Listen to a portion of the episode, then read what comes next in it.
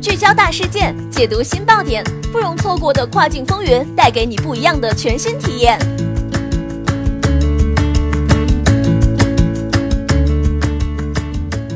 雨果电台听跨境的声音，各位听众朋友们，大家好，欢迎大家收听这一时段的跨境风云，我是可心。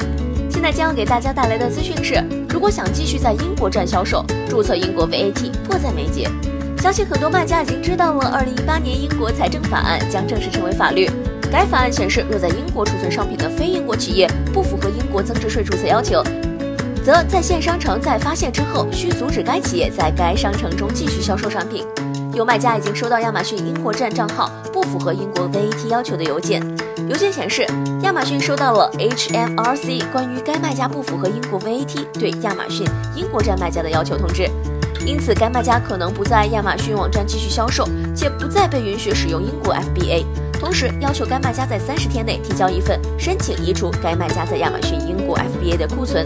如果三十天内没有移除，亚马逊将会处理该批库存。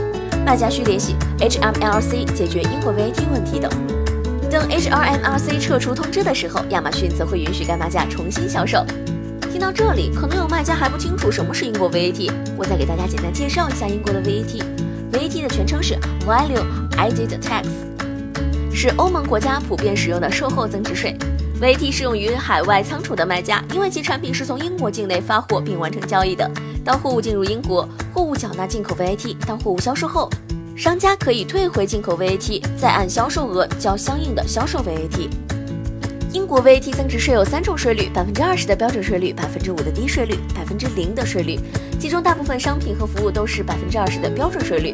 根据英国政府官网的信息，注册 VAT 的卖家每三个月需要向 HMRC 申报和缴税，如果不按时完成，需另外支付一笔附加费用。卖家可以自己在 VAT 网站账号确定自己的 VAT 申报和缴税截止日期。每个 VAT 账号都是唯一的，因此每个亚马逊账号都需要对应一个 VAT 税号。如果一个 VAT 税号对应多个亚马逊账号，则会引起账号关联，显然是得不偿失。因此，拥有多个亚马逊账号则需要注册多个 VAT 账号哦。同时，如果注册了英国的 VAT 账号，根据欧洲的远程销售法，从英国 FBA 发货到德国或者其他欧盟国家，只要不超过远程销售限额，都可以使用英国 VAT 申报，不需要注册欧盟其他国家的 VAT。